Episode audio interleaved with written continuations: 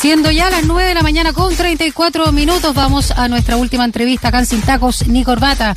Y les contamos que el pasado 20 de mayo, el Senado aprobó en general y con ello se ratificó la idea de legislar el proyecto de ley conocido como Ley Sayen que busca acabar con la indignidad de los partos de mujeres en las cárceles y proteger así a los menores de edad que nacen y crecen en los recintos penitenciarios.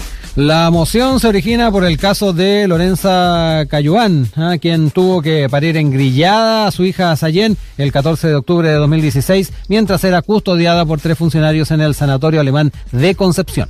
Bueno, para analizar el avance de este proyecto en el Parlamento, ya estamos en contacto con Sergio Faúndes, abogado e investigador del Centro de Estudios Justicia y Sociedad de la Universidad Católica. Muy buenos días, Sergio. Gracias por acompañarnos. ¿Cómo estás?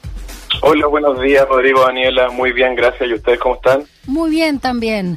Oye, qué fuerte este caso, mm. qué bueno que exista esta ley porque es impresentable, de una crueldad máxima. Y por eso, a propósito también de lo que introducía Rodrigo Alcaíno, eh, hablemos un poquito más del caso que origina esta moción, un caso que incluso tuvo repercusión internacional.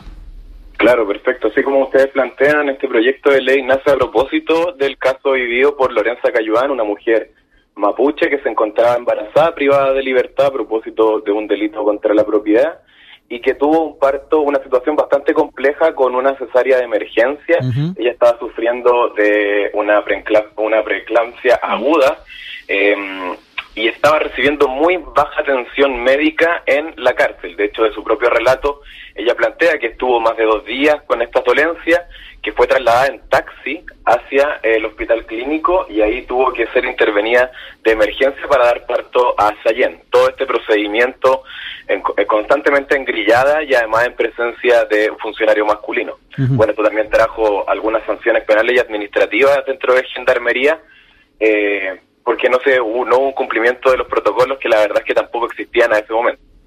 Pero en todo caso, eh, Sergio, estas estas sanciones que recibieron fueron suspensiones temporales o, notas de demérito en, en, la hoja de vida. Eh, frente a ello, y ya entrando también en lo que es el proyecto de ley propiamente tal o la ley que ya está eh, pronta a, ser publicada, es importante ver cuáles van a ser también los cambios que van a haber en cuanto a las sanciones para los funcionarios o funcionarias que justamente incurran en esta falta de criterio, por decirlo de alguna forma. Claro, efectivamente. O sea, frente a esta situación se abrieron dos líneas, dos aristas para buscar la responsabilidad eventual de los funcionarios de Gendarmería. Por un lado, una sanción penal en contra de dos funcionarias que terminó en una aplicación de multa y por otro lado sumarios administrativos que tal como planteas terminaron en suspensiones temporales en el ejercicio de las funciones. Ahora, el proyecto de ley plantea dos reglas, una de improcedencia legal de la prisión preventiva para mujeres embarazadas que tengan bajo su cuidado niños o niñas menores de tres años. Y por otro lado también establece una facultad judicial, o sea, le entrega al juez la facultad de determinar si eh, suspender o no la ejecución de la pena en el caso de una condena aplicada a una mujer embarazada o que tenga bajo su cuidado niños menores o niñas de tres años. Eh, en ese sentido, hablemos un poco de la realidad. Esto pasó hace ya cinco años, se ha demorado. Eh, por suerte, obviamente, está avanzando, Sergio. Pero hablemos de la realidad de las mujeres embarazadas privadas de libertad, ¿no? La actualidad, qué es lo que está pasando. También respecto a los menores, tú decías lo que justamente eh, propone este proyecto de ley, pero hablemos de lo que está sucediendo ahora. ¿Cuál es la cruel realidad?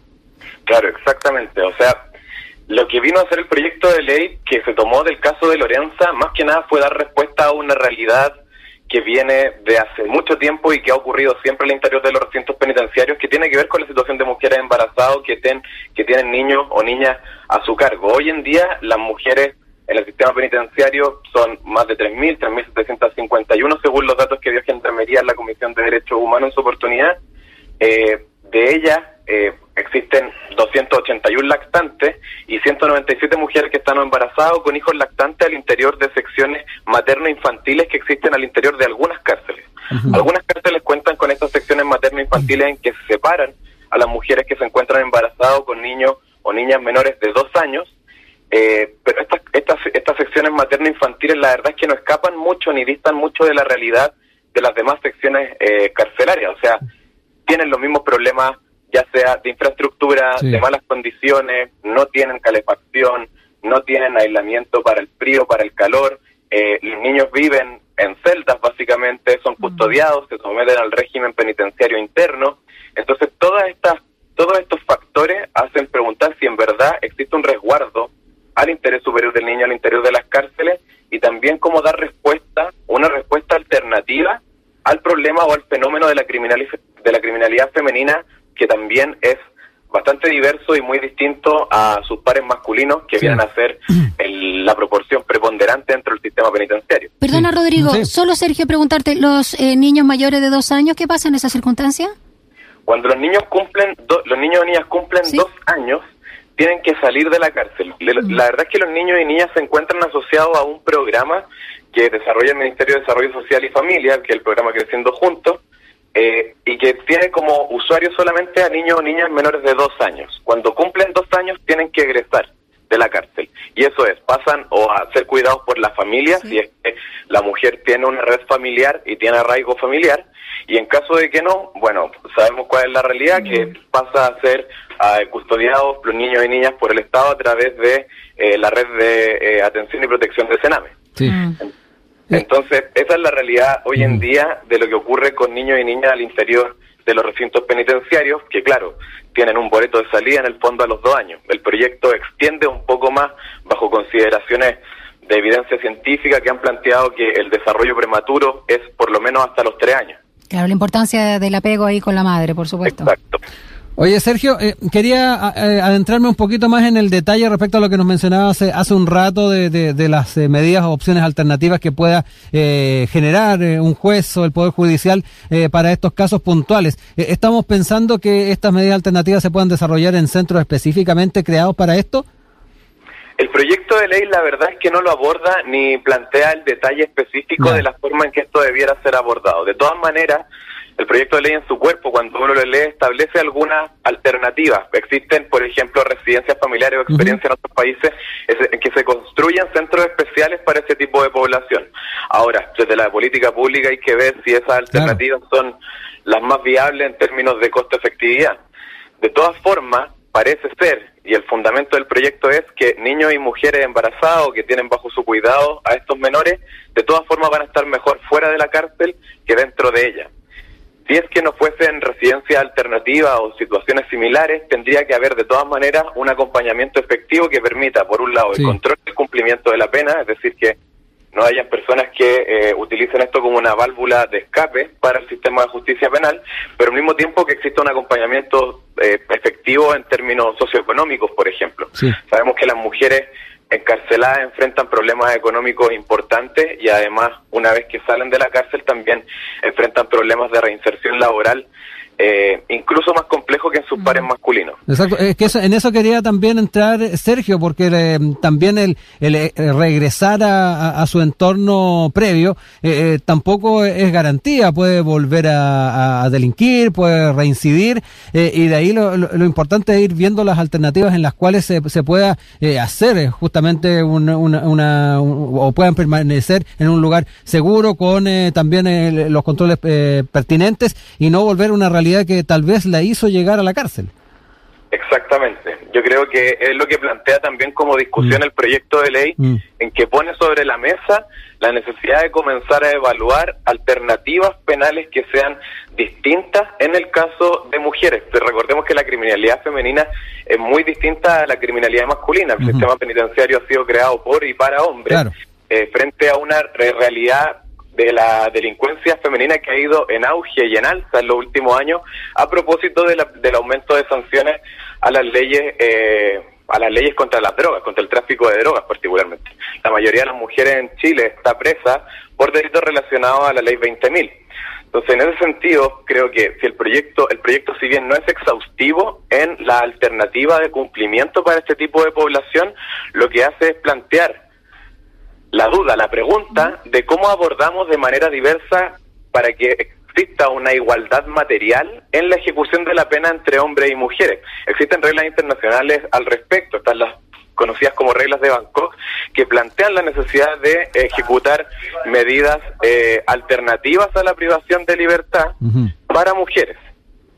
Estamos conversando esta mañana a propósito de la llamada Ley Sayen con Sergio Faúndez, abogado investigador del Centro de Estudios Justicia y Sociedad de la Universidad Católica. Sergio, mucho se habla eh, de la violencia obstetricia, que es transversal, y me imagino que la realidad debe ser mucho más dura para las mujeres eh, que están eh, presas. Cuéntanos cómo se va a avanzar a, a propósito de este proyecto de ley en un parto realmente digno. La, este proyecto de ley lo que hace fue tomar también, bueno, a propósito del caso de Lorenza Cayuán, recoger la experiencia de muchas mujeres que vivieron situaciones similares. La violencia obstétrica, en efecto, ocurre una vez que la mujer ya no está dentro de las cárceles, porque dentro de las cárceles no existen matronas, en las cárceles de mujeres. Por ejemplo, sé que en San Miguel existen algunos turnos especiales en que van a hacer atención, pero la verdad es que en las cárceles no existe una atención médica constante ni tampoco de especialidad.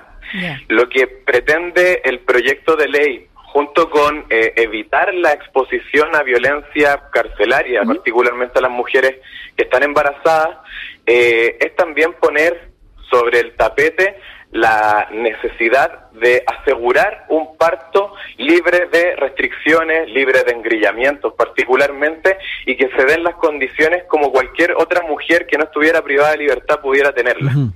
eh, creo que es, es importante eh, plantear como lo traumático que fue para Lorenza eh, la situación vivida no solamente por el engrillamiento, sino también por la presencia de funcionarios masculinos que además la tenían resguardada como si se fuera a, a arrancar en el fondo, aprovechar su parto mm. para arrancarse. Mm.